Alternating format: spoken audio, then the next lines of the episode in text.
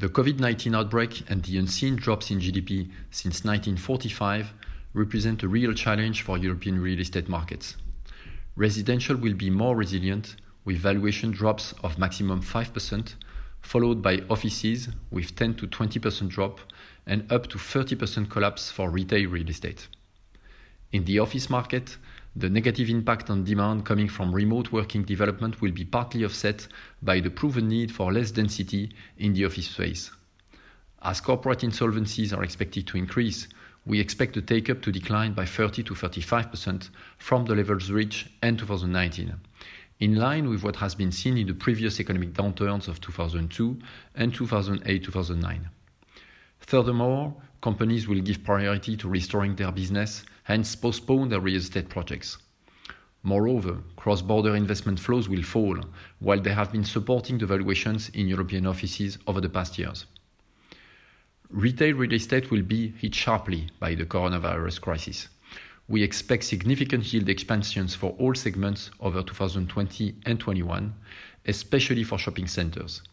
The air traffic slump and borders almost closed will have some specific knock-on effects on retail real estate.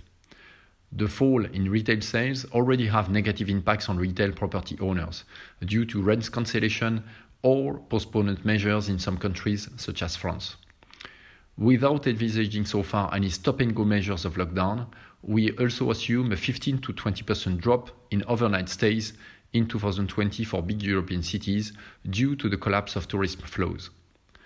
On the longer term, as for offices, some trends will accelerate and others will emerge.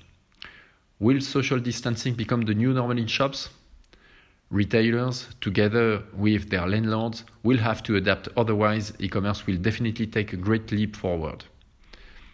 The residential market will be the more resilient owing to its role of a consumption good providing shelter.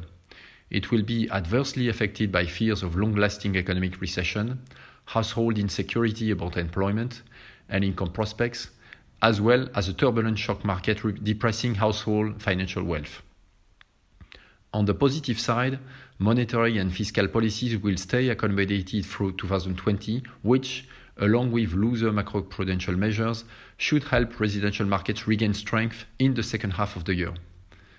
Moreover, residential real estate is likely to benefit from flight to core investments and the development of working from home habits.